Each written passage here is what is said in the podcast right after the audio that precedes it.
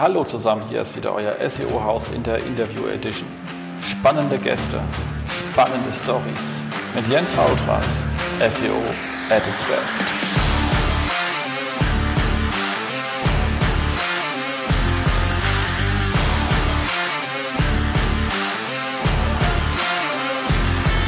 SEO-Haus, stay tuned. Hallo zusammen, hier ist wieder euer SEO-Haus im November. Hier ist äh, Jens Faultrat im schon recht dunklen ähm, Berlin. Und äh, ja, wie sieht es in Darmstadt aus? Es ist eigentlich relativ hell noch, finde ich. Ja, also ich bin äh, sehr glücklich. Äh, kaum bewölkt und sehr hell. Also äh, in Darmstadt ist alles in Ordnung. Aber du hast auch noch einen Namen, oder? Ja, der Stefan. Sehr gut. Wie gewohnt. Muss man hier schon ordentlich machen, soll ja alles ordentlich sein, genau. November, scheiß anstrengender Monat. Äh, zum Glück letzter Tag, 29.11. ist die Aufnahme. Ähm, live gehen wir wahrscheinlich dann am Montag, spätestens Dienstag nächste Woche, so Anfang Dezember.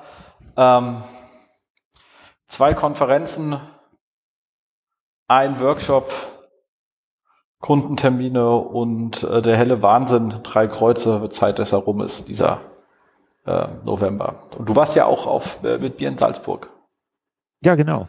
Wir hatten ja unser äh, Google Search Console Seminar. Du hast ja auch bestanden, also gerade so. Ja, aber, war knapp, war knapp. War ja auch nur der Grüß August, also passt schon. genau, nee, äh, bin ich aber ganz bei dir. Sportlicher Monat, also so sportlich, dass man auch mal seinen Namen vergisst, wie eben. Äh, wird Zeit, dass äh, Weihnachten näher rückt und äh, es mal etwas ruhiger wird. Genau, genau, genau. Ansonsten, jetzt äh, kleiner kurzer ähm, Recap an der Stelle von, von also sind Sachen, die ich jetzt auf die Schnelle gefunden habe, die ich mal vorstellen wollte, gerade von der SEO-Com, weil die rum ist. SEO Day sind schon so viele Sachen live, da brauchen wir gar nicht mehr großartig viel zu sagen, außer dass die Seitenklinik extrem Spaß gemacht hat dieses Jahr. Ähm, war natürlich auch viel stärker vorbereitet und wir hatten ja drei Seiten, kamen zeitlich nur durch zwei. Ähm, der dritte, der sich freiwillig gemeldet hatte, mit dem habe ich die Woche noch eine Stunde lang telefoniert, um das Ding per Hand einfach durchgegangen, weil also wenn die sich schon da teilnehmen, dann sollen die auch irgendwas ähm, von haben. Also wir, das soll ja schon alles ordentlich sein und äh, hat sich da auch äh, sehr bedankt. Das haben sich alle drei und fanden das wirklich ein schönes Format. Ich hoffe, wir kriegen das nächstes Jahr wieder hin, auch wenn es eine Menge Arbeit macht. Aber es macht halt auch Spaß. SEO kommen. Was gibt's dazu zu sagen? Also wer es noch nicht mitbekommen hat, die Keynote von Markus Tandler ist ähm, live ich verhaue den Link rein, der geht dann ab Minute 23 los. Vorher sind äh, erstmal so ein bisschen Ambient-Stille, dann schöne Sachen, die ähm, Oliver sagt, kann man sich ruhig auch mal anhören, aber wenn man natürlich nicht vor Ort ist, dann ist es nicht ganz so emotional. Wer Lust hat, springt einfach zum Minute 23 und es fand, es war eine fantastische Keynote. Es war seine letzte und ähm, er hatte diesmal viele, viele spannende Themen drin gehabt. Also die ziemlich viel über, über, über Bert, äh, Google jenseits von Suchanfragen eben ein bisschen Ausblick. Ähm, Discover, was ja sehr, sehr stark über Entitäten funktioniert und so weiter. Also waren viele Sachen drin, die man sich einfach mal wirklich anschauen konnte, sollte, weil äh, spannend ist. Alternativ könnt ihr natürlich alle seine verlinkten Dokumente lesen. Es ist dann noch spannender, allerdings auch wesentlich anstrengender und weniger ähm, entertainend. Also das an der Stelle mal ähm, zu sagen. Ähm, dann habe ich, und es stand lustigerweise auf seiner Website nicht drauf, also sie hatten noch so ein Format, das hieß ähm, SEO Quickies.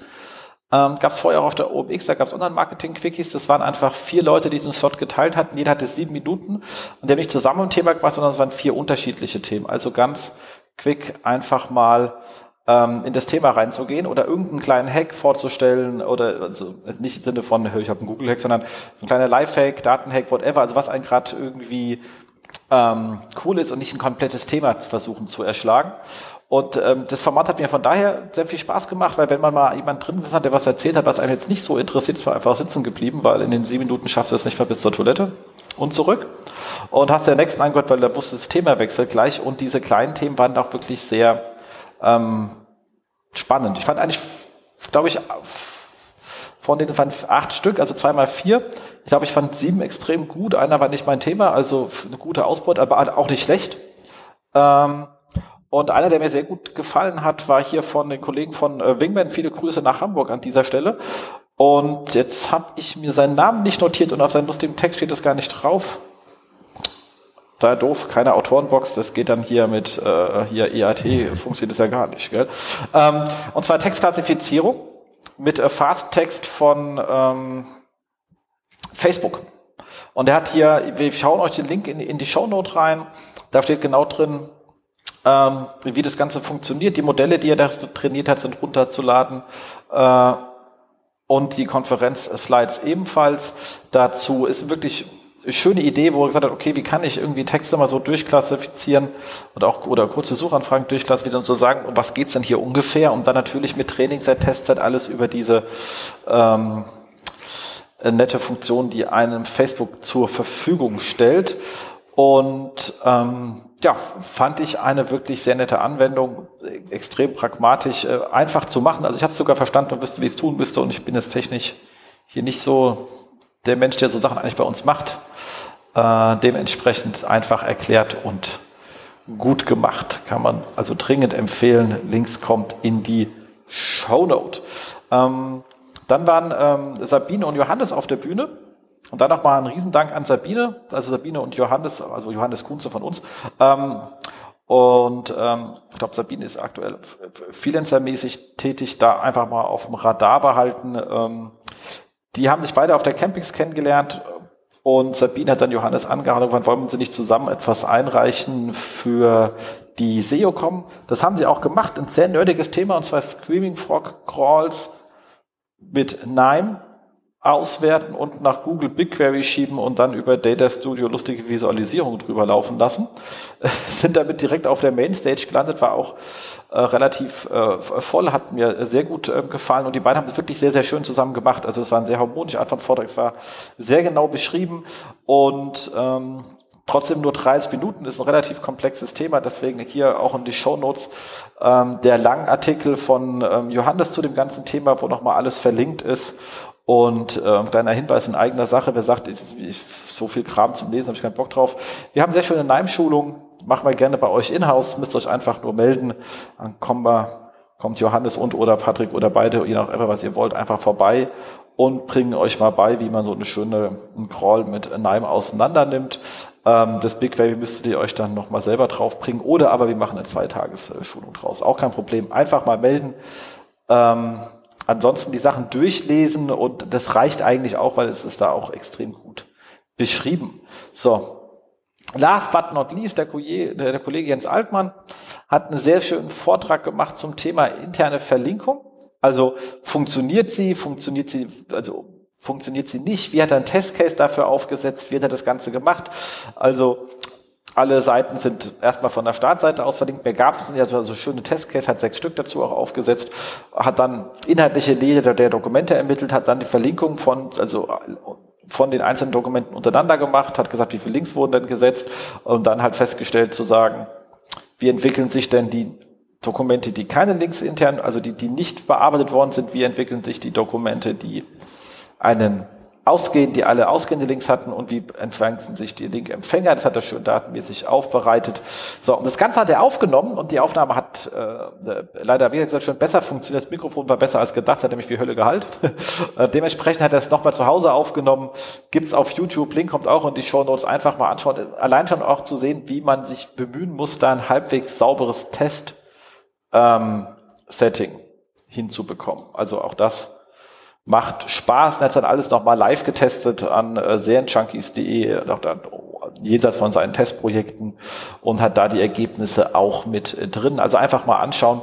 Lohnt sich wirklich und für jeden, der da irgendwie einen ähm, Test mitnehmen will, auch. Dazu auch nochmal ein kleiner äh, Shoutout an der Stelle an Basti Grimm, der auch einen supergeilen Vortrag über deren ganzen Testcases und Textauf, Testaufbau ähm, von äh, Peagace erzählt hat. Da habe ich jetzt leider gerade akut keinen Link gefunden, aber äh, folgt ihm mal, hat gemeint, der wird davon einiges noch ähm, veröffentlichen. Vielleicht ist es auch schon veröffentlicht, ich habe es noch nicht gefunden. Ähm, haltet da mal ein Auge drauf. Das waren A, sehr, sehr schöne Testcases, B, auch hier genau beschrieben, wie sie die Sachen machen. Ähm, und da das Ganze so aufgebaut ist, dass Sie da mehrere Tests fahren können, würden wir sicherlich auch in näherer Zukunft da einiges noch von hören. Und äh, an der Stelle einfach mal Danke an dieser Stelle raus an die Kollegen von äh, PGAs. Genau. Das war das zur SEOCom. Housekeeping. Auch da geht ein Riesendank an Christian raus äh, von Stolpitzer Media, Inhouse SEO, äh, der unseren letzten Podcast zu dem SEO News im Oktober sehr ausführlich kommentiert hat. Dafür erstmal ein Riesendank. Ähm, und er ist ein bisschen kritisiert, dass ich da etwas zu krass in meiner Aussage hinsichtlich Google kann ja Autoren gar nicht erkennen in Autorenboxen. Es ging das ganze Thema EAT und dann sagen Leute, bau Autorenboxen rein, dann kriegst du wieder besser. Und ich habe gesagt, ist natürlich Käse. Ähm, beziehungsweise wir haben noch nie ein Ranking wiederbekommen, weil wir Autorenboxen eingebaut haben. Deswegen könnt ihr das lassen. Die Aussage steht auch dazu, weil das sind halt die Sachen, die wir hier gesehen haben. Ähm, und grundsätzlich teilt ja auch meine Meinung. Also das heißt grundsätzlich gar nicht. Ich hatte nur gesagt, ich war etwas zu hart und das finde ich natürlich schön, weil ich meine, wir haben, bisschen, wir haben ja oft nicht so viel Zeit, sonst müssten wir vier Stunden äh, podcasten oder hier acht, wie die Kollegen äh, mit dem Rezo. Ähm, aber er hat äh, darauf hingewiesen, dass es ein paar Sachen gibt. Zum Beispiel, wenn in, ähm, in der Autorenbox ein Autor angegeben ist, der auch wissenschaftlich publiziert, dann hat natürlich Google über Google Scholar natürlich nochmal ganz andere Sachen zur Verifizierung und dann sind die auch meistens im Knowledge Graph vorhanden. Ähm, genau wie Gary Illis auch immer gesagt hat, dass halt bekannte Autoren von Magaz, von, von großen Tageszeitungen durchaus bekannt sind und auch im Knowledge Graph sind. Das heißt, wenn natürlich Menschen, die im Knowledge Graph sind, die kann Google natürlich sehr gut erkennen. Das, es wird nicht das Problem gelöst, was passiert, wenn ich einfach reinschreibe, die haben es geschrieben und haben es nicht getan. Ähm, ist rechtlich natürlich ein ganz anderes Problem, wenn es die Autoren irgendwann mal merken. Ähm, aber ansonsten, ja, in dem Bereich kann Google natürlich ähm, einiges ähm, machen und auch sehr automatisiert ähm, zuweisen, aber das ist halt dann doch eine sehr spitze Menge. Die meisten ähm, da Update-Opfer sind jetzt auch eher so, ähm, ja, die haben sowas halt schlicht und ergreifend nicht und die müssen das dann halt faken und dann halt trotzdem schlaue Autoren anzugeben, über die man aber nicht nachprüfen kann, ob sie schlau sind, dann ist es, also es hat einfach noch nie was gebracht. Aber wie gesagt, auch da sagt er, er ist grundsätzlich in der, mit der grundsätzlichen Ausgabe auch zufrieden. Da hatten wir noch mal Glück gehabt.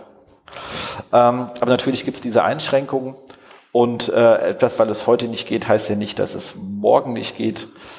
Äh, ich habe mich nur immer ärgere mich bei diesen ganzen Themen, bei den Updates, die jetzt gelaufen sind. Immer diese Rumrennerei und fast bei jedem Kunden oder jedem, der anfragt oder den man auf den Gang trifft und sagt, ja, dann haben wir auch unsere Autorenboxen ausgebaut, äh, also äh, ausgebaut, nicht im Sinne von ausgebaut, das ist nicht für Daten, sondern breiter, größer, schöner gemacht. Und ich mir denke immer nur, ähm, warum? Genau. Also damit das der Quality dazu. Rater sie auch sieht. Genau, damit der Quality Rater sie sieht und sagt, oh, das ist aber eine Top-Seite, Thumb up. genau. So, aber kommen wir zu den ähm, kommen wir zu den Fundstücken. Und da ich jetzt schon so viel geredet habe, würde ich sagen, fängst du gleich mal mit dem ersten an, oder? Das kommt überraschend, aber das können wir gerne machen. Äh, da habe ich nämlich auch viel zu reden, zumindest viel Notizen. Jetzt gucke ich mal, wie schnell ich durchkomme. Ähm, das ist eine relativ schöne Case Study. Ähm, Link kommt wieder wie, wie immer in die Show Notes ähm, von, äh, ich weiß gar nicht, wie man das ausspricht, scrouts.gr. Ähm, ist äh, bei mir ins Feed äh, reingeploppt, weil der äh, liebe große Erlhofer, auch nochmal viele Grüße an der Stelle, das ähm, Ganze mal getwittert hat, weil ich äh, teile auch seine Meinung. Es ist eine schöne Case Study. Und zwar dieses Portal Scrouts äh, oder äh, GR, also griechisches äh, Preisvergleichsportal. Ist ein Riesending. Ähm, und ähm, naja, Preisvergleichsportale, wer kennt es nicht, die sind äh, in der Regel riesig und ähm, als SEO hat man da eigentlich, äh, also mit Daten sollte man umgehen können, mit großen Datentöpfen, vielleicht auch mit Logfiles und äh, mit großen Sachen in der Webanalyse. Das sind jetzt, ähm, und äh, was wir jetzt hier hatten, war so ein Fall, da waren halt 25 Millionen indexierte Seiten. Also nicht 25 Millionen Seiten, die irgendwie da sind, sondern die im Index waren. Für ähm, alle, die jetzt, also es sind jetzt irgendwie keine mega Big News dabei. Ähm, also, also wenn man viele Seiten ohne Traffic im Index hat, dann ist es halt doof. Das ist jetzt auch nichts, wo man sagen muss, oh, da kriegt jetzt eine mega neue Erkenntnis. Was ich nur sehr schön fand, ist, ähm, die Vorgehensweise ist eigentlich recht nett dokumentiert, deswegen lohnt sich das Ganze zu lesen, weil ähm, wie sind Sie reingekommen? Sie beschreiben es recht schön, so Part 1 Analyse. Ähm, Sie haben es uns einmal mal angeschaut.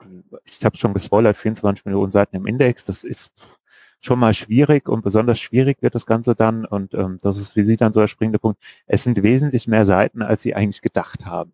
Ja. Ähm, meine Erfahrung ist, das ist in der Regel immer so. Äh, wenn man so ein Riesending hat, dann sind das meistens mehr Seiten, als man gedacht hat, die da so im Index rumgondeln und irgendwelche kleinen Probleme, klein oder größere gibt es immer. Ähm, was hatten Sie noch? Sie hatten das Problem, ähm, bei so großen Portalen ist so mit einer der reduktionellen Jobs, die man immer machen muss, ist ähm, ja einfach äh, Kategorien äh, splitten oder zusammenlegen, weil man merkt, okay, da ist jetzt ein Unterthema doch ein bisschen spezifischer. Man führt dann irgendwie äh, zwei halbgute Rankings, äh, optimiert man auf eins, indem man sagt, man macht dann nochmal zwei Kategorieseiten, weil man da genügend Angebot dazu hat und auch die Nachfrage entsprechend groß ist. Und da haben sie gemerkt, wenn sie das machen, dann ist Google da ziemlich langsam geworden. Ähm, ich habe mir gedacht, naja gut, langsam ist Google im Moment eh sehr, aber sie haben dann auch geschrieben, na, es sind dann schon auch fast Monate, äh, die es dauert, bis sie wieder ihr äh, Top-1-Ranking äh, zurückbekommen. Da hatten sie das Gefühl früher, es ging einfach schneller.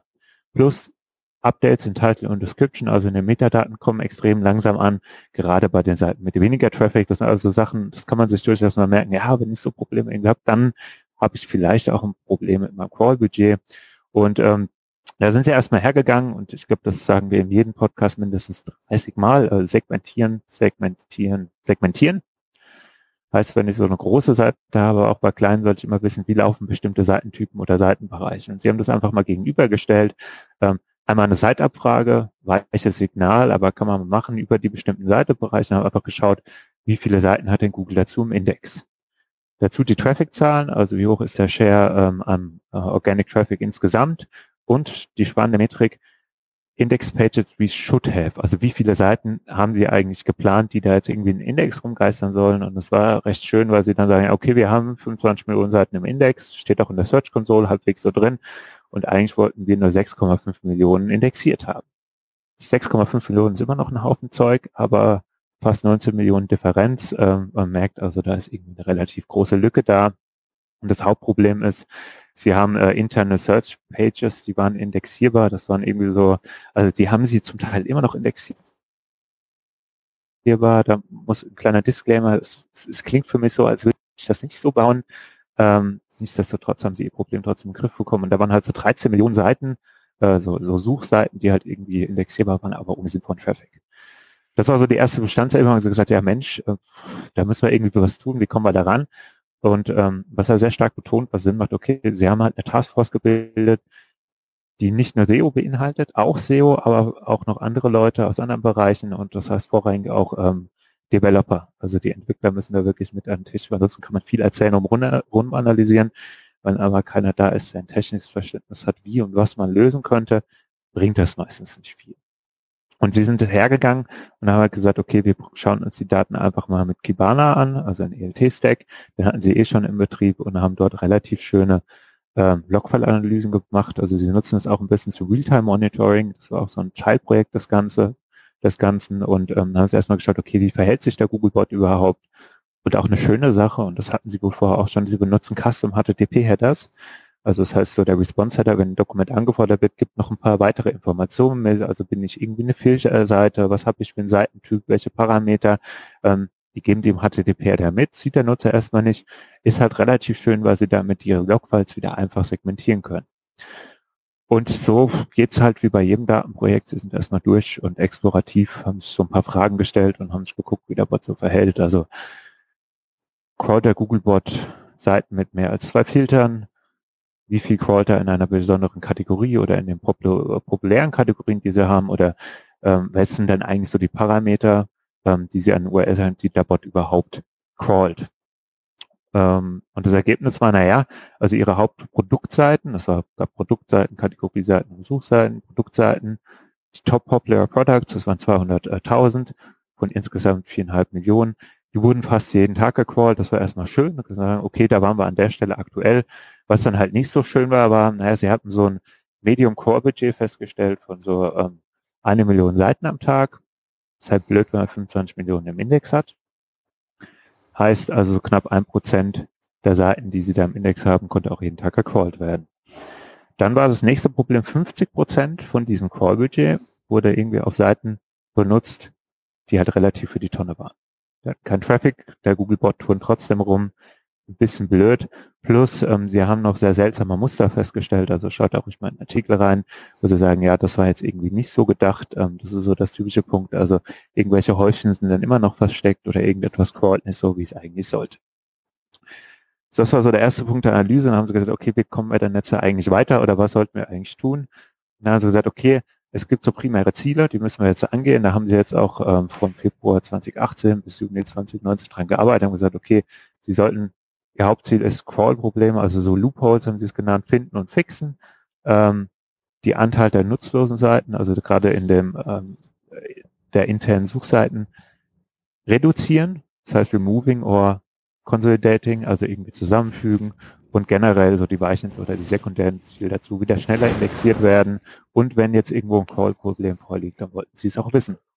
Und ähm, an der Stelle, ich glaube, ich hüpfe dann mal, also sie haben das schön erklärt, wie sie ihre Probleme identifiziert haben, ähm, haben das dann für sich auch in den Griff bekommen mit einem internen Follow, fand ich nicht ganz so schön, aber ähm, am Ende ist es eine Success Story geworden, also die Seite wird wesentlich häufiger gecrawlt und ähm, der Punkt Reduktion der Seiten, das ist immer so ein bisschen ein Punkt, ähm, sie beschreiben es relativ schön, dass sie sich ein Dashboard gebaut haben, mit dem sie dann halt wirklich die wichtigen Teile, also alles, was man nicht so automatisiert erkennen konnte, von SEOs intellektuell haben bearbeiten lassen. Und ich finde, das ist immer so ein Punkt, ähm, ja, man sucht dann immer so nach den Quick Fixes und bitte äh, schreibt ein Skript und dann ist irgendwie alles gelöst. Ähm, gerade was so IA-Kategorisierung und wirklich, wenn man da an dem Ende wirklich performant sein will, gerade bei solchen großen Portalen, ist, glaube ich, ein sehr großer Teil auch intellektuelle Arbeit und den darf man nicht unterschätzen.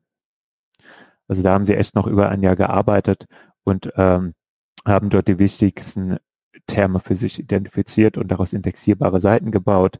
Und ähm, ist ein schöner Fall, ist dann ganz gut geworden. Was ja am Ende, also es gab noch ein paar Soft Learnings mit, ähm, also was so das Thema No Index und wie häufig das gecrawlt wird, ähm, äh, äh, ergibt. Also da so zusammengefasst mit diesem Long-Term-Phänomen, es dauert eine Weile, also auch wenn Seiten auf No Index sind, dann kommt der Googlebot schon auch noch eine ganze Weile vorbei. Und ähm, was sie am Ende erreicht haben, wichtige Seiten, also dort, wo eigentlich auch der Traffic war, wo der Googlebot hin sollte, wurden auf einmal doppelt so häufig aufgerufen vom Googlebot. Das ist schon mal relativ netter Effekt. Wenn Sie jetzt die Kategorien wieder ändern, also wenn Sie jetzt sagen, Sie splitten etwas in spezifischere untere Kategorien auf oder Sie legen wieder etwas zusammen, dann dauert es nur noch drei, vier Tage, bis Sie wieder komplett da sind mit einem Ranking, mit einer neuen Seite. Klicks, Impressionen, Position hat sich deutlich verbessert und ähm, Sie haben jetzt halt auch ein schönes Monitoring aufgesetzt, mit dem Sie halt auch merken, wenn irgendetwas schief geht. Also Sie haben dann auch noch mal ein bisschen was an der Architektur geändert und habe sofort gemerkt, wenn der Googlebot in irgendwelche Parameter reinläuft, konnten dann ein Skript identifizieren, was irgendwo verschachtelt war, was da ein bisschen Quatsch äh, äh, ausgeführt hat. Ähm, kurz, lange Rede, kurzer Sinn. Schönes Thema, wie man mit Logfiles und Crawling Probleme analysieren kann. Nichtsdestotrotz wirklich nur bei großen Seiten. Vieles kann man auch mit ein bisschen Bauchgefühl, also kann man sich auch schon denken, aber wenn man sagt, okay, ich habe jetzt hier eine große Inhouse-Abteilung und ich möchte das Thema nachhaltig und dauerhaft in den Griff bekommen, hier kann man sich mal so ein erstes Beispiel nehmen, wie man an der Stelle rangehen könnte. Das heißt, wenn ihr solche Probleme habt, Artikel lesen oder ruft vielleicht auch unseren Patrick an, der hat sowas auch schon öfters gemacht äh, und hat auch so einen Spaß dabei. Ja, definitiv haben wir ja gerade auch für eine große Seite mit mehr, weit über 25 Millionen indexierbaren. Von den nicht indexierbaren wollen wir gar nicht reden. Ja. Äh, in einem krassen Workshop hatten wir auch, glaube ich, Ende Oktober, Anfang November oder so äh, Im wunderschönen München, das war auch, haben wir geschwitzt und manche Sachen mussten wir auch ähm, hochrechnen an der Stelle, weil man einfach nicht in Zeit durchkommt. Also das, man sollte sich nicht klar machen, wenn man also, also was oft viel nicht klar ist, wenn man so viele Seiten im Index ist, du kannst ja nicht einfach sagen, ich crawl den Kram mal und wir machen ja. zwei Wochen Analyse, weil der Crawl schon sechs oder acht Wochen dauern kann, wenn ja. du die Seite nicht aus dem Index schießen willst. Und ähm, das ist ziemlich egal, welches Tool du nimmst, weil die hauen halt immer auf das Ding drauf und wenn die eine gewisse Geschwindigkeit noch kommt, immer die Anrufe und so, könntet ihr das bitte ein bisschen langsamer machen. Und ähm, das, ja. Ihr wollt ja den Workshop in sechs Wochen, also Genau, und äh, nicht in drei Jahren. Also das ist einfach ähm, etwas anstrengend. Genau, cool. Dann habe ich was, kam glaube ich heute oder gestern oder heute, ich bin gar nicht so sicher, und zwar die Kollegen von äh, Sistrix haben noch etwas raus, rausgekommen. Deine Webseite ist nicht für Voice Search optimiert. Macht nichts. Kann ich auch nur sagen, stimmt. Äh, mehr möchte ich dazu eigentlich auch gar nicht ähm, sagen an der Stelle, weil ähm, Voice für mich, also immer noch, und das ist bei allem, was ich mir anschaue, sehe, ist ein Kanal, der äh, also also ein, ein Bedienkanal, der mit Geräten ganz gut funktioniert und der auch Spaß macht, ähm, aber der für die Websuche einfach noch keine signifikante ähm, Aussage hat. Die Kollegen haben hier ähm, lustigerweise Google Survey benutzt, um mehrere Sachen abzufragen. Und wenn man die Zahlen anschaut, ist es relativ ernüchternd. Wir sind ja hier auch in so einer supi Hightech, ja, ich hätte gern alles, Blase. Das sind viele Menschen halt nicht da draußen.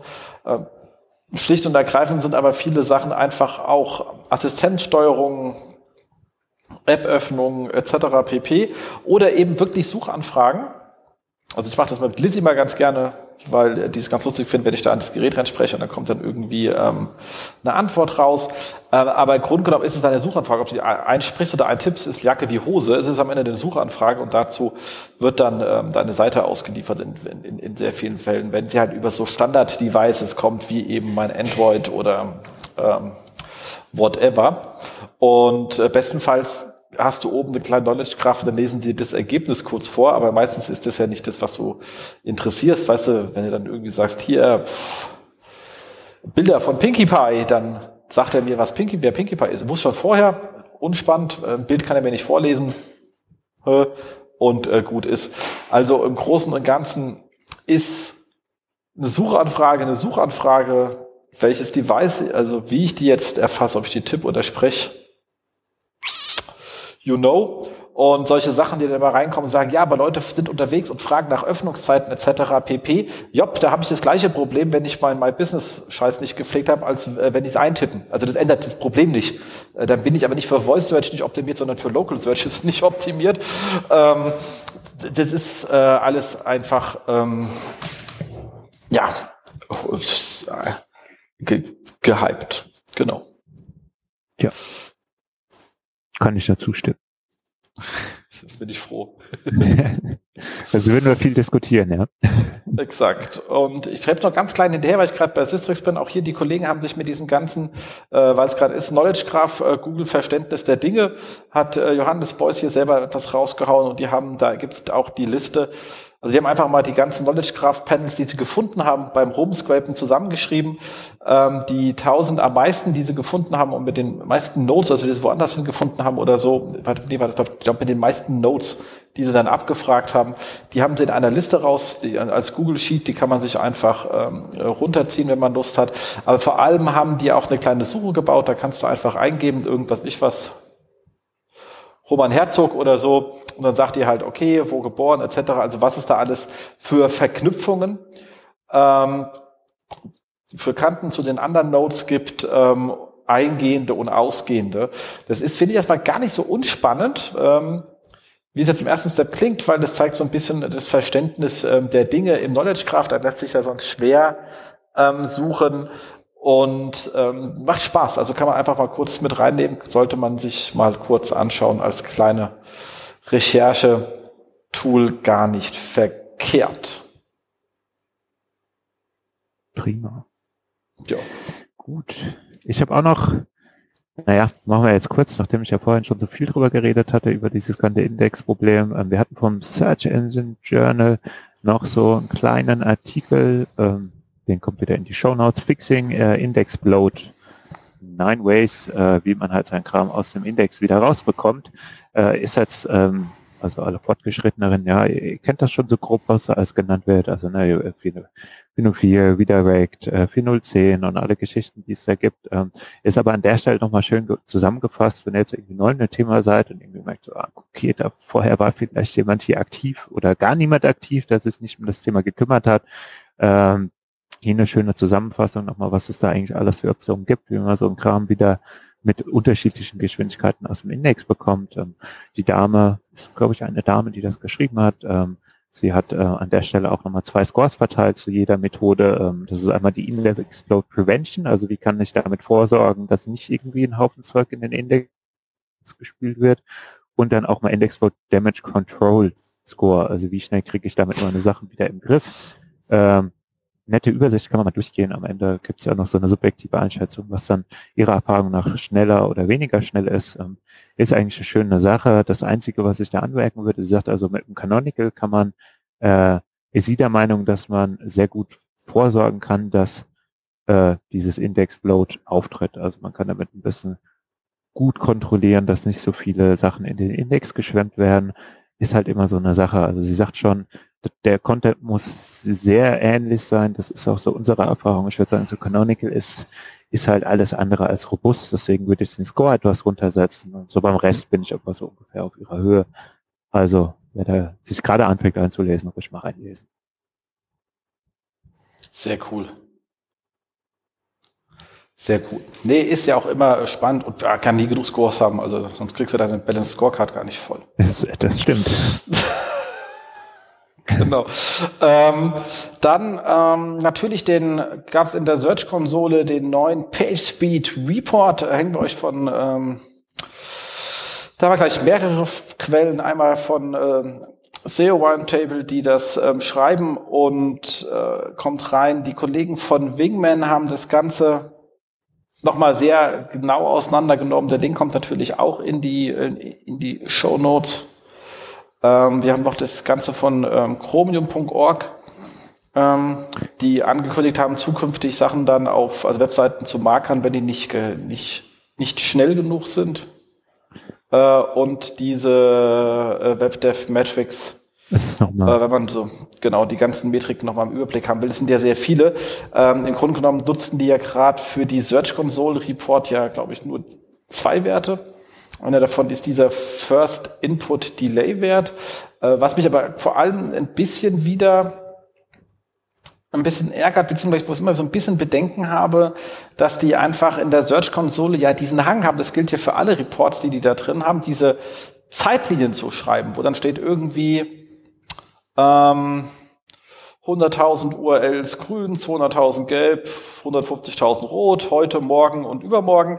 Ähm, ein ungeübter Leser könnte den Eindruck haben, die hätten all diese ganzen URLs gerade geprüft, was ja nicht der Fall ist, weil der Fall, die Daten kommen ja aus diesen Chrome ähm, UX Reports. Das heißt, die, die kriegen immer nur dann einen neuen Datenpunkt über eine URL, wenn die auch mal jemand aufgerufen hat. Und um einen Schnitt auszurechnen, muss die mehr als einmal aufgerufen worden sein. Dementsprechend sind die Werte, die man da sieht, der, der kumulierte Stand den sie bis jetzt haben. Und deswegen hat man manchmal so Tage, wo da auf einmal ganz viel runtergeht, dann haben sie einfach neue Daten in das Tool eingespielt. Es hätte aber sein können, dass die, die jetzt auf einmal, die 100.000, die auf einmal alle schnell sind, nicht an dem Tag schneller geworden sind, sondern vielleicht vor zwei Monaten. Plus Google hat erst jetzt wieder halt neue von Daten äh, dort reingespielt. Also das hat überhaupt nichts mit Realtime oder irgendetwas zu tun, wie diese Zeitkurve das anzeigt. Und das schreiben sie aber selber in ihrer Dokumentation. Deswegen, wenn es geht, auch nochmal drauf ein, dass wenn man irgendwas ändert, sagen sie selber, das kann halt mal so einen Monat oder zwei oder drei Monate dauern, bis sich das in diesen Kurven niederschlägt, weil halt eben nicht Realtime. Ich bin dann immer etwas kritisch und sage, schreibt es halt auch nicht nur in eure Dokumentation, sondern ins Tool so eine Riesenwarnung. Achtung, ist kumuliert, nicht Realtime. Ähm, hier werden ab und zu mal neue Daten aufgespielt. Und wenn du jetzt was änderst, dann wundere dich nicht, dass sich hier nichts ändert über eine längere Zeit. Ich glaube, das würde ein bisschen helfen. Ich meine, wir haben jetzt ja auch gerade den GSC-Workshop ähm, gemacht. Und das wäre immer etwas, wo wir immer darauf hinweisen mussten, dass, diese, dass viele dieser Kurven in den Abdeckungsreports und sonstigen Reports, die sie drin haben, einfach nicht als Kurven hätten dargestellt werden dürfen. Ohne dass man nicht groß hinschreibt, sind kumuliert und leider outdated und es zeigte eher einen Stand dessen, von was wir mal hatten, als wir dachten, wir schreiben mal, oder wir wissen es auch nicht so genau.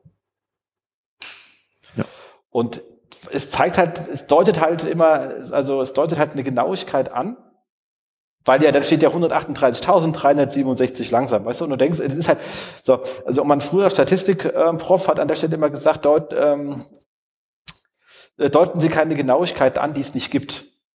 Das ist immer so, wenn du dann hier so bei Umfragen, also weißt du, jetzt war dann hier so ähm, Umfragen, da sagst du hier 37,34 Prozent und sagst Ungenauigkeit plus minus 5 Prozent. Dann gib halt nicht Komma irgendwas an, weil das sieht dann aus wie, also bei plus minus 5, weißt du, was ja. ich meine? und das ist hier genau das Gleiche. Also hier wird einfach eine Genauigkeit suggeriert, die einfach nicht da ist äh, und eine Geschwindigkeit mit, mit täglichen, jeden Tag einen neuen Datenpunkt äh, obwohl die halt ganz lang unverändert bleiben, weil die, die einfach nicht da ist. Also die Visualisierung passt nicht mhm. auf gut Deutsch.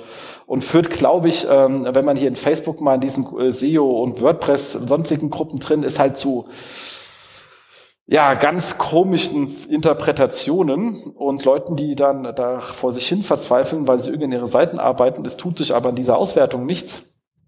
Das ist nicht schön. Also das ist ja jetzt nicht, also ja. hier uns Vollnerds, wir wissen das ja, wir lesen die Doku und haben damit kein Problem, aber das sollte nicht der Fall sein. Also so eine Grafik sollte in sich schon erklärend sein. Und das ist es halt einfach nicht. Also da bin ich immer ein bisschen unzufrieden. Ansonsten trotzdem schöner Report. Ja. Ähm, nehmt bloß die Zeit rein, nicht für voll. Ja.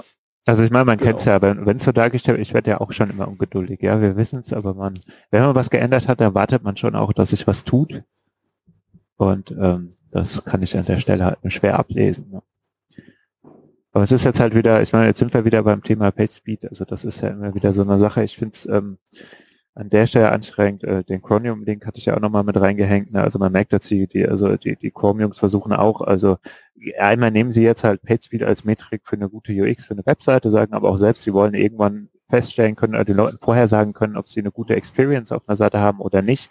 Ähm, was so ein bisschen ein Problem bei dem Ganzen ist. Ne? Also ich meine, früher, Achtung, jetzt erzählt er wieder vom Krieg, hieß diese ganze Search Console Webmaster Tools. Und ich finde, dass sie diese ganzen PageSpeed-Sachen jetzt wieder in die Search-Konsole reinspielen, obwohl das eigentlich so klassische Webmaster und UX-Sachen auch sind, ist eigentlich so, also dann sollten sie das Ding wieder umbranden, weil ich finde nach wie vor ist es nicht unbedingt das Thema, weil ob dem jetzt primär ein SEO sitzen sollte, aber so wie die Kommunikationskanäle im Moment laufen, hängt das dann halt immer wieder beim SEO und ich finde, das ist irgendwie nochmal so ein ganz eigener Topf und ist eigentlich wirklich eher übergeordnet UX.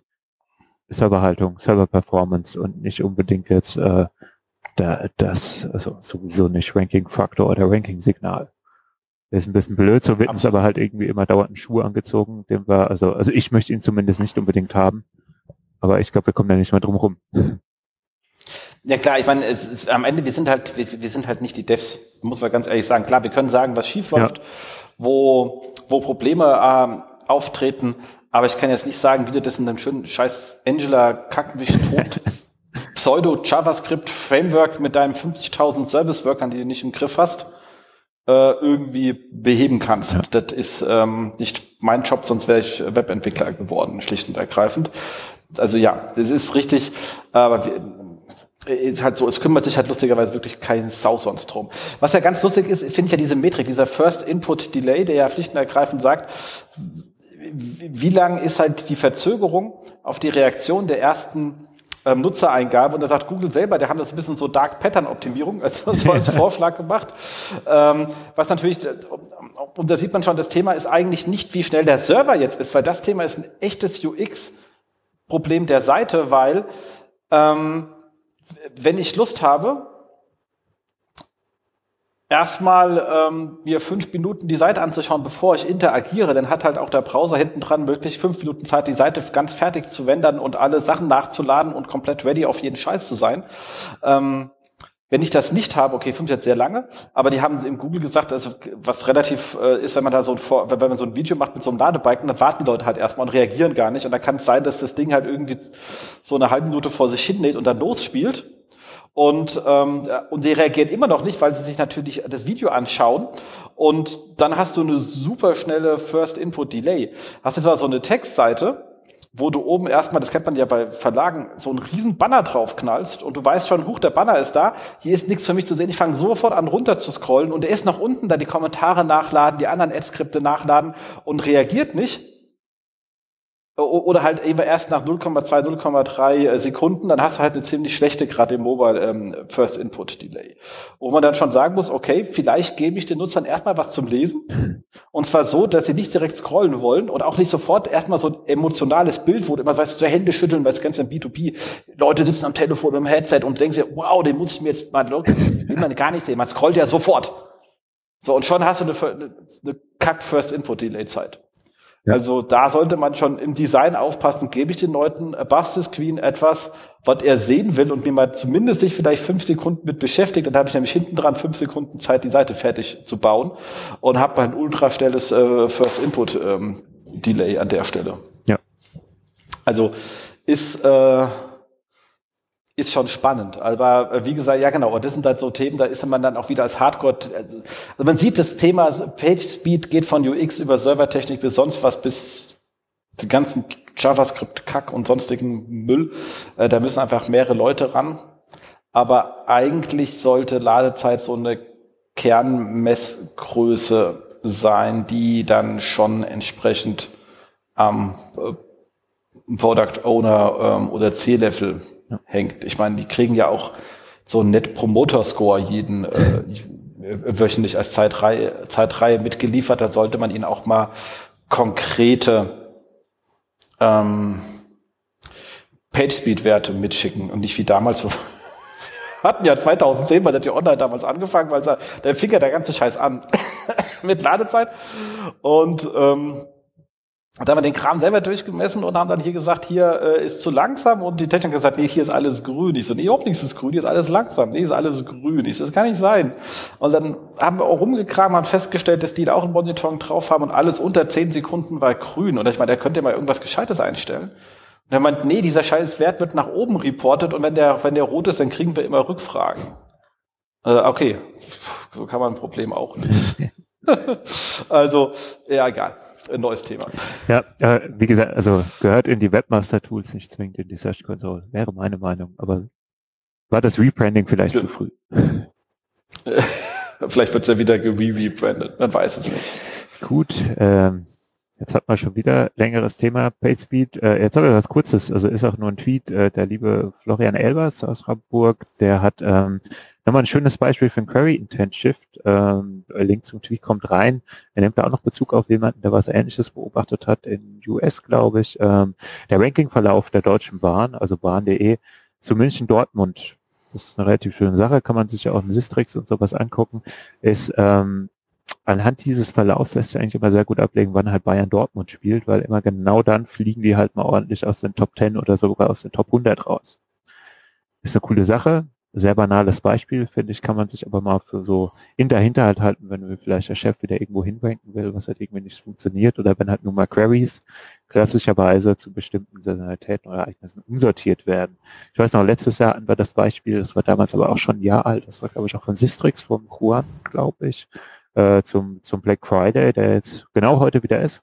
Ähm, naja, da kann ich das Ganze ja auf eins ranken und wenn es dann ernst wird, dann fängt Google, wenn man Pech hat, eh nochmal an, das Ganze umzusortieren und dann sieht die Sub eh ganz anders aus als die anderen, was weiß ich, wie viele äh, Tage im Jahr. Ne? War ein schönes, prägnantes Beispiel. Schaut euch mal an. Absolut. Absolut. Äh, da muss man ja auch sagen, gibt es ja auch die klassische Anwendung, was ja immer so, also im Verlagsbereich man ja kennt, also es gibt ja ein paar, die da mit Schlagwortseiten sehr erfolgreich fahren. Mhm. Viele sagen, ja, bringt gar nichts. Viele SEO sagen es, bringt ja gar nichts. Ähm, aber gut gemachte Themenseiten funktionieren halt, ähm, haben aber nicht so viel Traffic, wie man aus der Sichtbarkeit immer ab, was genau in dem gleichen Problem mhm. liegt. Dem Moment, wo eine Lage entsteht, ist die Schlagwortseite weg. Das heißt, dem Moment, wo ich Volumen auf dem Thema habe und nicht so das Getröpfel, ist die Schlagwortseite weg. In der Regel aber erbt der Artikel auf der organischen Position die Position der Schlagwortseite von dem gleichen Blatt. Also das sieht man sehr, sehr häufig. Und ähm, natürlich geht bei der Lage das meiste auf die, die, die Newsbox, aber da, im Organischen holt man dann schon noch etwas ab. Und sowohl Newsbox als auch organisch ist natürlich, wie gesagt, bisschen von der Schlagwortseite getriggert, wenn die schon in der Top 10 drin war. Und das sieht man natürlich nicht, wenn man sich den Traffic der Schlagwortseiten auswertet. Aber Sachen frühzeitig schon mal von seiner Domain aus zu besetzen, ist an der Stelle etwas, was man wirklich äh, tun äh, sollte. Und man kriegt die Sachen auch wirklich außerhalb von Lagen äh, relativ gut gerankt, wenn man sie denn halbwegs ordentlich macht und nicht einfach so ein Kauderwelsch, wie es oft getan wird. Genau. So, dann habe ich was ganz Spannendes und zwar verlassen wir jetzt unsere herzallerliebste Suchmaschine Google und gehen zu einem der eher unbekannten Marktbegleiter und zwar zu Bing. Ein großer Gruß an Stefan Weicher, deutscher einzigster Bing-Nutzer. Ähm, an der Stelle hat Bing in seinen Webmaster-Blog ähm, etwas geschrieben, und zwar Some uh, Thoughts on Website Boundaries, schlicht und erkrankt, also Gedanken um die Grenzen von Webseiten. Was meinen die damit? Die haben sich einfach überlegt, okay, einfach mal aufzuschreiben, wie schwer es schlicht und ergreifend ist, ähm, festzustellen, wo eine Webseite beginnt und wo sie endet. Also einfachste ist natürlich eine Domain, ähm, aber dann fängt es schon los, was ist mit Subdomains? Oft gehören Subdomains irgendwie dazu. Also du hast halt irgendwie www. Du hast eine Shop. Du hast eine Customer. Whatever.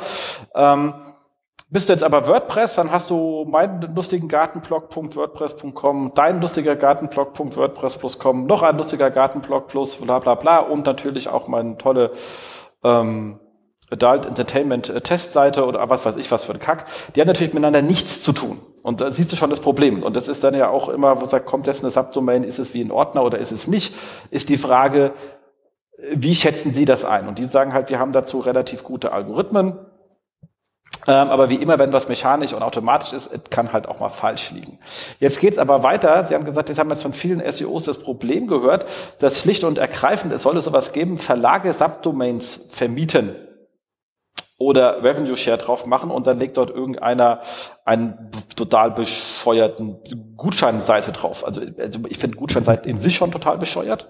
Ich finde auch jeder, der Gutscheine anbietet, beteuert. Da müssen wir mal kurz mal aufpassen, was das mit den Preisen macht, weil ich, wenn ich weiß, dass es zum Preis zum Produkt Gutscheine gibt, dann warte ich, bis der nächste Gutschein kommt und kauf's halt nicht mehr zu dem, also über das ganze Thema, wie man seinen Preis unter Kontrolle behält, ähm, ist ein anderes Thema. Aber wenn man äh, die Droge Gutscheine an sich nimmt, dann ist man halt äh, drogenabhängig und äh, das ist das Ende eines sinnvollen Pricings. Ähm, aber bitte macht alles, was ihr wollt.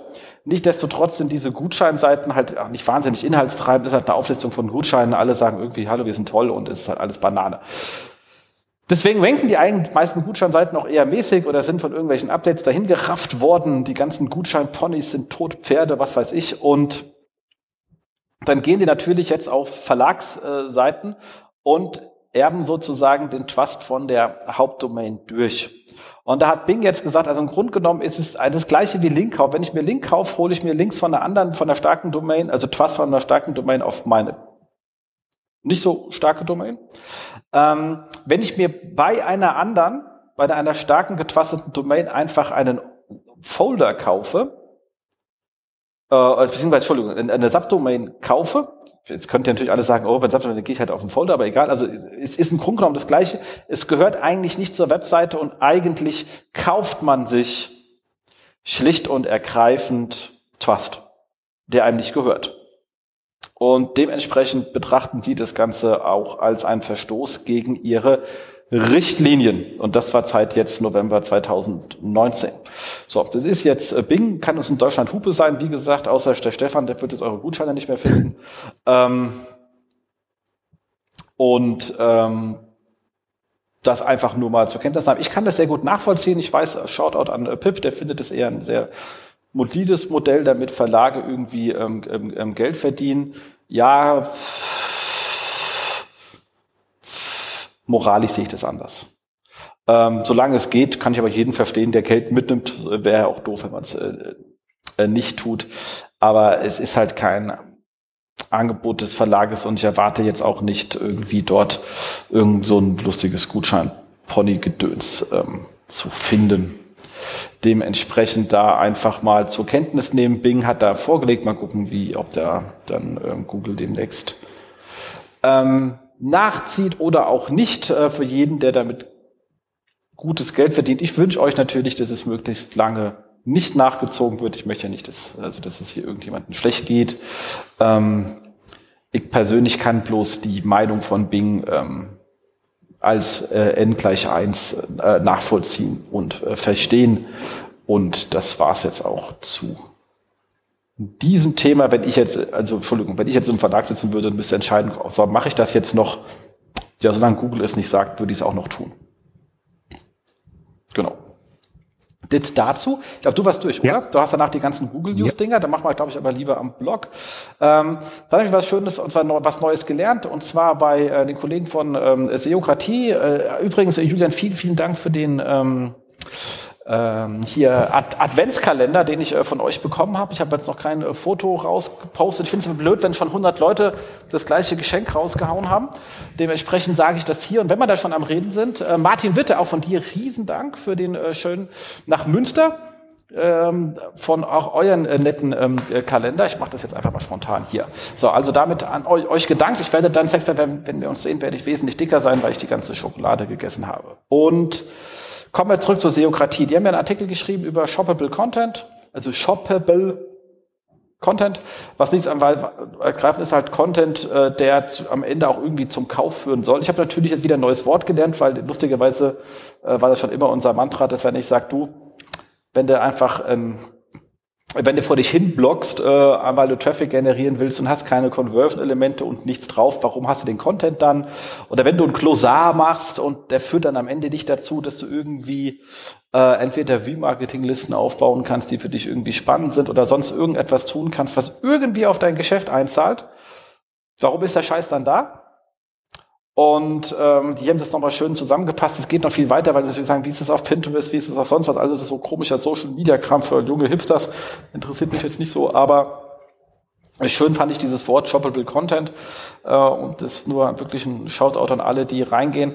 Wenn ich Informational Queries versuche anzugreifen für mir aus, dann sollten die trotzdem für mich einen Geschäftswert haben und ich sollte wissen, warum ich tue und was ich für ein Offer dem Kunden machen kann und darauf sollte ich von dem Bedürfnisbefriedigung der Antwort zu geben zu dem Information Query am Ende natürlich trotzdem auf irgendein Offer von mir hinleiten. Und zwar, wie die hier auch sagen, nicht weil ich einfach Links reinsetze und dann hofft, dass meine Produktseiten besser ranken, das ist Kindergarten-SEO für ganz Bekloppte, äh, sondern indem ich natürlich in die Seiten konkrete Offers reinmache und zwar nicht irgendwie reingeklebt, sondern der Text soll auch schon irgendwie ähm, dahin abbiegen mit einer guten ähm, Kommunikation. So, jetzt habe ich gelernt, das heißt Shoppable Content. Finde ich jetzt ganz glücklich, können wir unsere ganzen Präsentationen anpassen.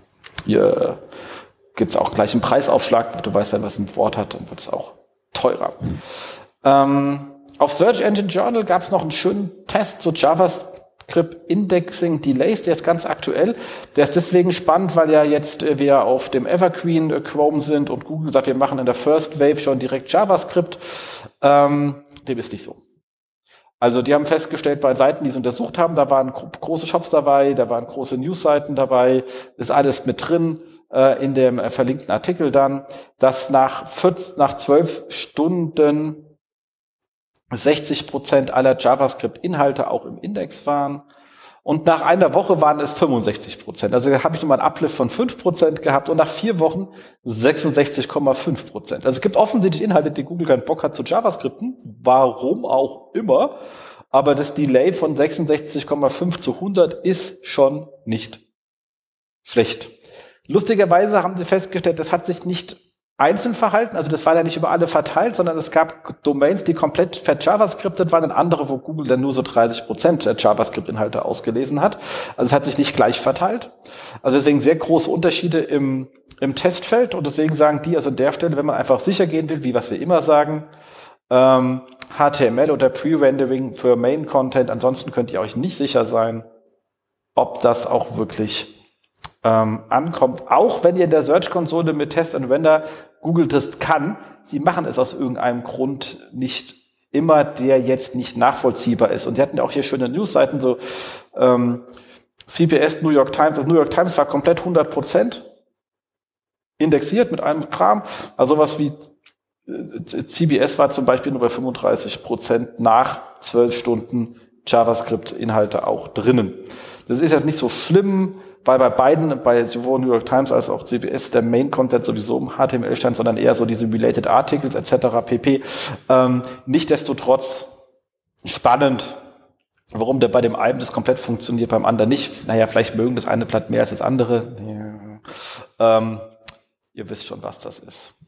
Dann äh, ebenfalls bei SEO Roundtable gab es einen ganz, ganz kleinen ich auch nicht schon, das war sehr schön, da gab es eine, eine kleine Umfrage rausgehauen und haben gefragt, wie wichtig denn Information Retrieval Fähigkeiten im SEO sind. Und eine überwiegende Wert hat gesagt, hast du keine Information Retrieval Kenntnisse, dann bleib halt zu Hause. Und da kann ich nur sagen, yeah, Information Retrieval rockt.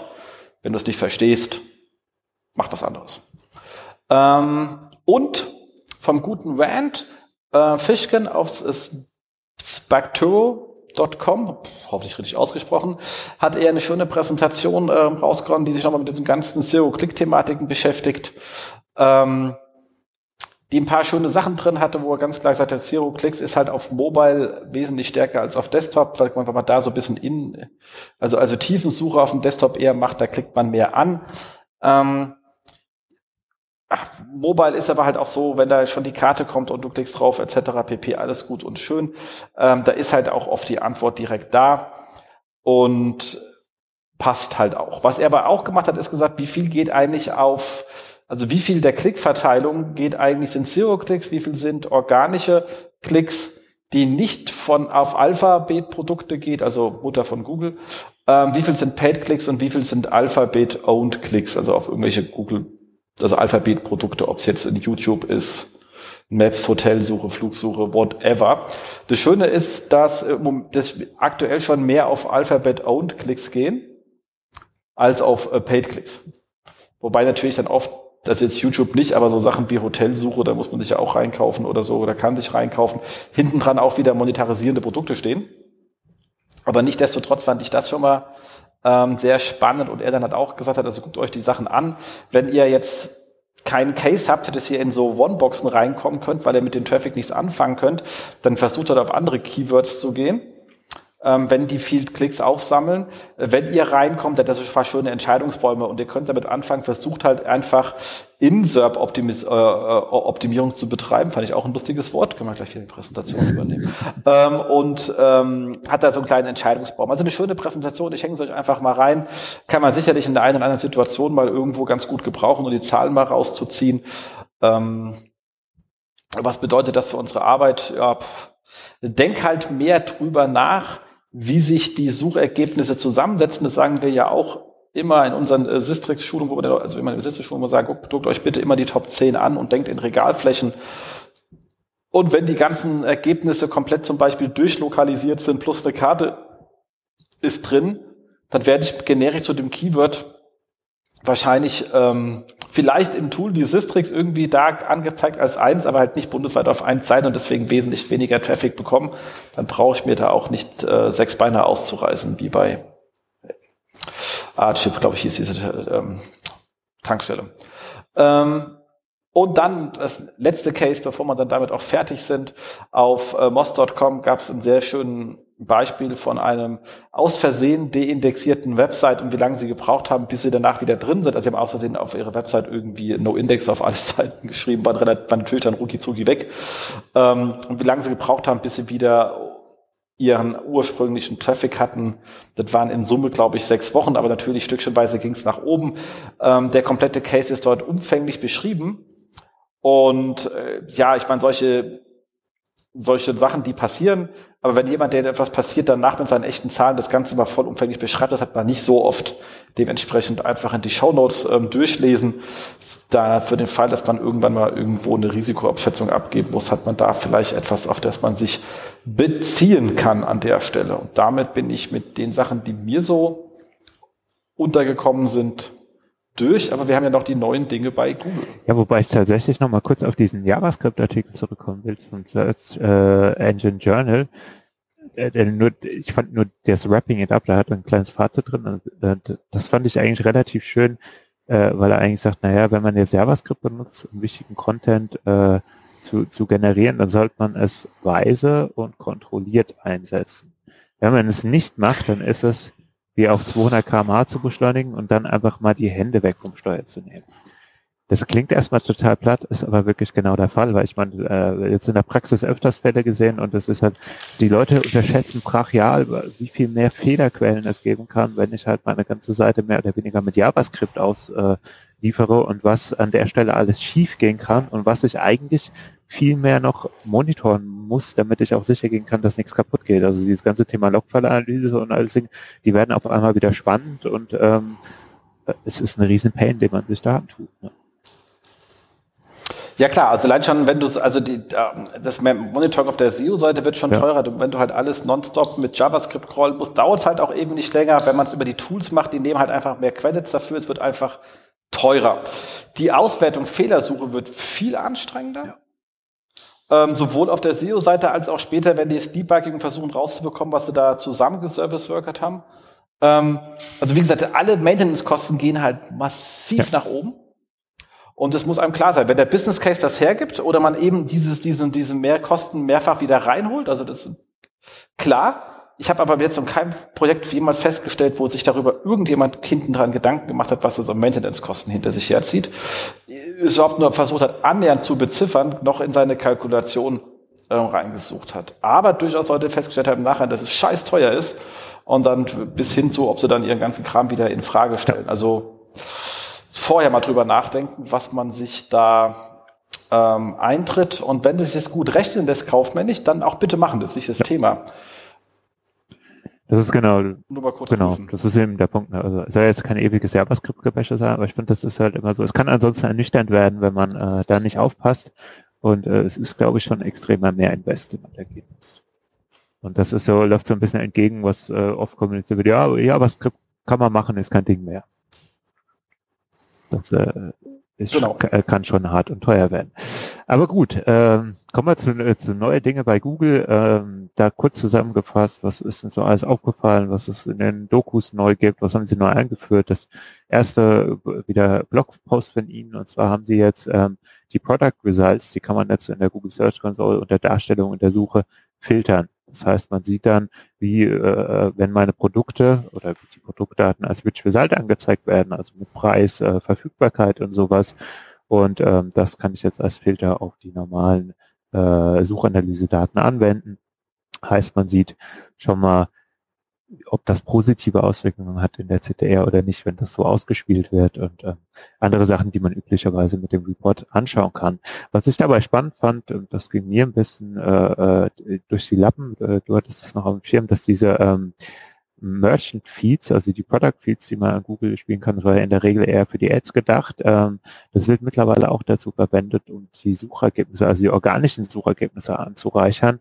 Da fand ich an der Stelle spannend, weil sie sagen, ja, okay, das ist ja ähm, äh, Schema-Org-Zeug, das kann in der Regel immer ein bisschen dauern und mit dem Feeds bieten wir jetzt jedem, der irgendwie Dinge online verkauft, die Möglichkeit, da Live-Daten an uns zu melden, weil dann ist dieses Ganze mit, ah, es sind noch x Produkte auf dieser Seite verfügbar, können Sie an der Stelle natürlich schneller abbilden, als wenn Sie da immer irgendwelche äh, Structured Data Dinge äh, aktiv rauscrawlen müssen war mir neu, ähm, ist an der Stelle auch ein spannendes Thema und an der Stelle kann man auch identifizieren, ob sich da überhaupt was getan hat, wenn ich so ein Feed jetzt zum Beispiel für meine Sehbemühungen anwende. Für mich zwei Punkte. Im einen, die anderen hatten es vielleicht auch an der Stelle schon wahrgenommen. Ähm, genau. Das nächste ist ähm, äh, das Thema How-To. Es gibt es im Englischen schon länger. Das, ähm, also ich kann äh, dezidierte Anleitungen schreiben ähm, äh, auf jeder Web, also das ist euch klar, dass ihr es auf euren Webseiten publizieren könnt. Ich kann sie aber auch in Schema.org auszeichnen. Und das war jetzt die ganze Zeit in den US aktiv. Google hat da auch sehr schöne Snippets gebaut, die halt wirklich viele Informationen rausgeben. Also da brauche ich wirklich keinen Klick mehr auf die Seite zu machen. Das Ganze haben sie jetzt auch ähm, auf in anderen Sprachen ausgerollt und dann kann man jetzt Schritt für Schritt sagen, wie binde ich meine Krawatte und dann sagt man, ja, leg das drunter drüber, kann auch Bilder zu jedem Schritt einfügen und ähm, dann gibt es bei Google lustige und bunte Suchergebnisse.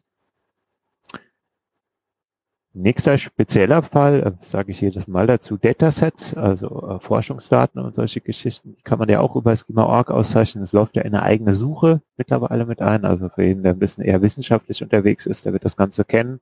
Ähm, da gibt es jetzt auch die Möglichkeit, hierarchische Beziehungen zwischen Datensets auszudrücken. Das war vorher neu, kann man jetzt aber einfügen mit ähm, HasPart oder SPart-Off. Jeden, den es betrifft, da ruhig mal reinschauen. Ähm, ich kann mir vorstellen, wer in dem Bereich arbeitet, der hat so eine Beziehung schon vermisst. Nächste Änderung für jeden, der mit Live-Videos zu tun hat. Ähm, der Livestream, die URL, die es früher gab, die gibt es nicht mehr. Die wird jetzt weitergeleitet auf Video. Das hat Google alles bei den Videoelementen zusammengefasst. Sie haben auch die Seite zu den Videos nochmal erneut angepasst, also jetzt die US-Version und haben dort die verschiedenen Videoarten und auch das mit den Moments, die sie jetzt eingefügt haben, wo man an der Stelle sagen kann, ah, okay, äh, was sind jetzt für verschiedene Teile im Video relevant, die teilweise auch schon in den Suchergebnissen explizit als Sprungmarken, also Videosprungmarken angeboten werden. Das hat Google an der Stelle nochmal zusammengeführt. Und wie gesagt, Livestream ist jetzt ein Untertyp oder eine besondere Auszeichnung eines Videos.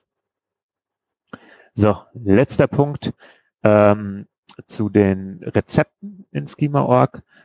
da gab es auch noch ein kleines Update und zwar gibt es bestimmte Einschränkungen, wenn man im Google Assistant äh, für Google Home mit auftauchen will. Also es gibt da zwei Einschränkungen, und zwar die Receive äh, Ingredients, also die Zutaten und die Receive Instructions, wie ich etwas dann auch kochen muss. Das muss man explizit auszeichnen, wenn man auf Google Smart Home Gedöns ausgespielt werden will. Das heißt, für die Search, für die organische Suche ist es nicht relevant. Wenn ich jetzt aber möchte, dass irgendjemand zu Hause in sein Smart Home redet, sag mir mal ein Rezept für Pfannkuchen, und das Ganze dann mit seinem ähm, Google ähm, äh, Smart Home Hub, diesem kleinen Display dann abrufen will, dann braucht man auch eine dezidierte Darstellung. Ist halt so, weil Google dann gar nicht mehr zur Webseite hüpft, sondern die strukturierten Daten benutzt, um halt eben dieses Pfannkuchenrezept darzustellen. Kann man da eigentlich vorne reinschreiben in diese Beschreibung? Das wollen wir probieren. Dieses Rezept wird eben präsentiert von schöner Backen oder so. Dann habe ich ja wenigstens irgendwie so eine, also ich meine, es gibt ja viele Unternehmen, die Rezeptseiten haben hier von von Aldi Süd, Dens, Bioladen oder whatever, ähm, kann ich da schlicht und ergreifend, das müssen wir mal überlegen, weil da habe ich ja wenigstens noch so, ein, so eine Marke, die machen das eh nur aus, ja. aus, aus ähm, ähm, Markenbildung, dann würde das an der Stelle sogar ähm, Sinn machen, weil ich glaube, dass also gerade Rezepte und Tablets etwas ist, was relativ gut miteinander harmoniert. Weil du ja meistens, also ich habe ja viele in der Küche und dann irgendwie so Rezepte, das mache ich ja auch selber und ist dann auf, auf so einem Tablet ähm, rumgondeln. Ähm, ich glaube, der, ähm, wenn ich mich richtig erinnere, hat mir da auch der Hans Kronenberg irgendwie erzählt, dass die bei ähm, Chefkoch doch eine überdurchschnittlich hohe Nutzungsrate von, von Tablets haben, weil ich im Moment mir halt auch ähm, lesen möchte, was auch Sinn macht, aber warum auch nicht ähm, vorlesen lassen? Da hat eh die Hände voll, wenn man dann sagen, kannst du das doch mal lesen? Äh, oder so, geht vielleicht wahrscheinlich auch gut. Ich versuche immer irgendwie Use Cases für dieses Sprachgedöns äh, zu finden. Ja. Damit es mal weggeht aus dem Hype, vielleicht in etwas Reales. Ja, ich meine, hier ist es halt natürlich, ne, aber auch nur in der Kombination eben mit einem Display. Ja, aber das ist ja jetzt auch nicht neu. Genau. Dann, dann, funktioniert das Ganze irgendwie und ich glaube, ich bin hier tatsächlich gerade nochmal live am Klicken. Also so wie Sie es jetzt zumindest hier darstellen, die Assistant View in dem ähm, Test for Rich äh, Suchergebnisse, da also man könnte gucken, ob man sich in so einen einzelnen Schritt mit reinschreibt, wobei Google auch explizit sagt, dass da halt wirklich nur die Schritte rein sollten und nicht irgendwie so ein Gedöns rundherum ne? also irgendwelche Werbebotschaften. Ein Bild ist in der Regel dabei, ist, dass man vielleicht ein Bild noch ein kleines Branding mit reinnimmt. Das kann an der Stelle Sinn machen. Ähm, gut, und der Autor ist mit drin. Vielleicht macht das da Sinn, auch noch die, die Seite reinzuschreiben. Das wir mal ausprobieren.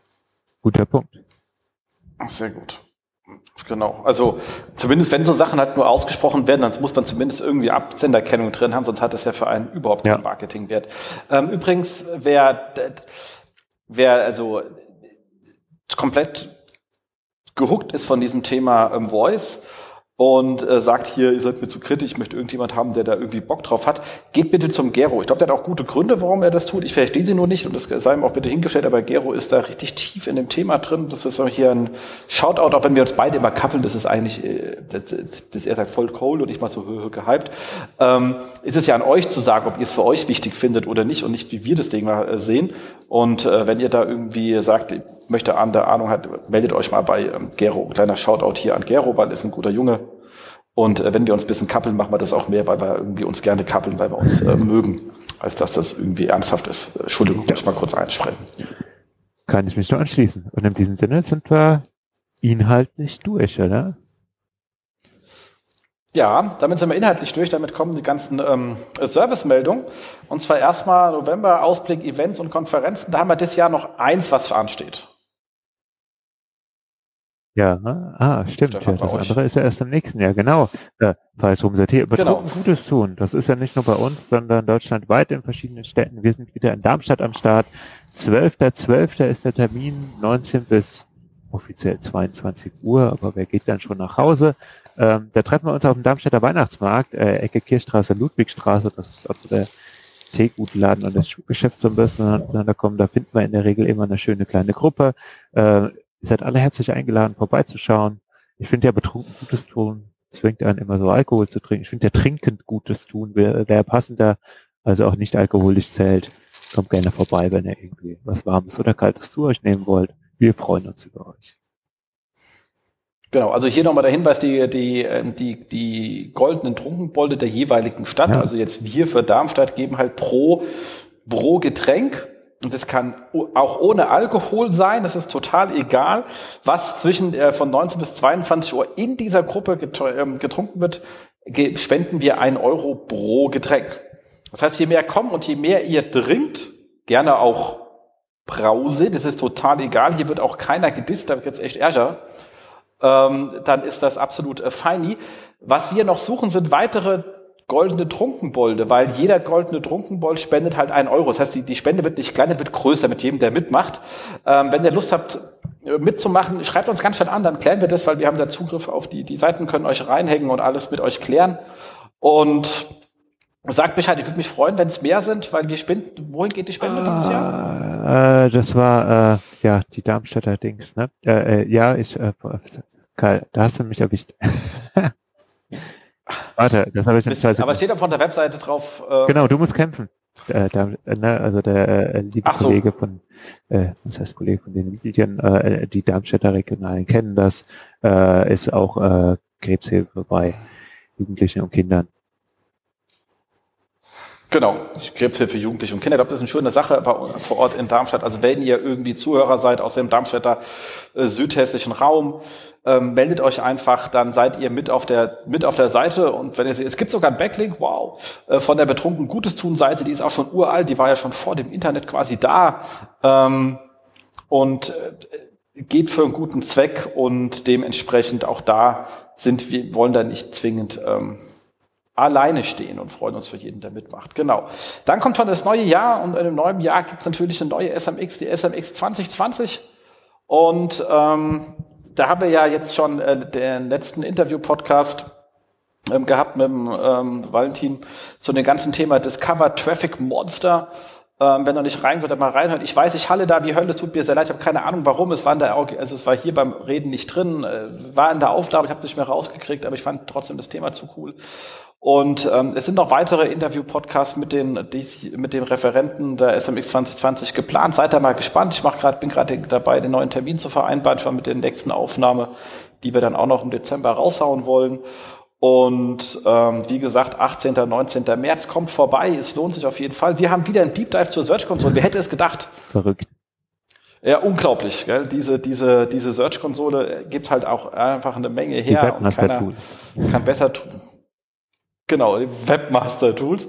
Und ähm, wenn ihr Bock habt hinzugehen auf die ähm, SMX, wir haben natürlich immer noch unseren schönen Rabattcode für euch, Termfrequenz SMX, alles in groß geschrieben.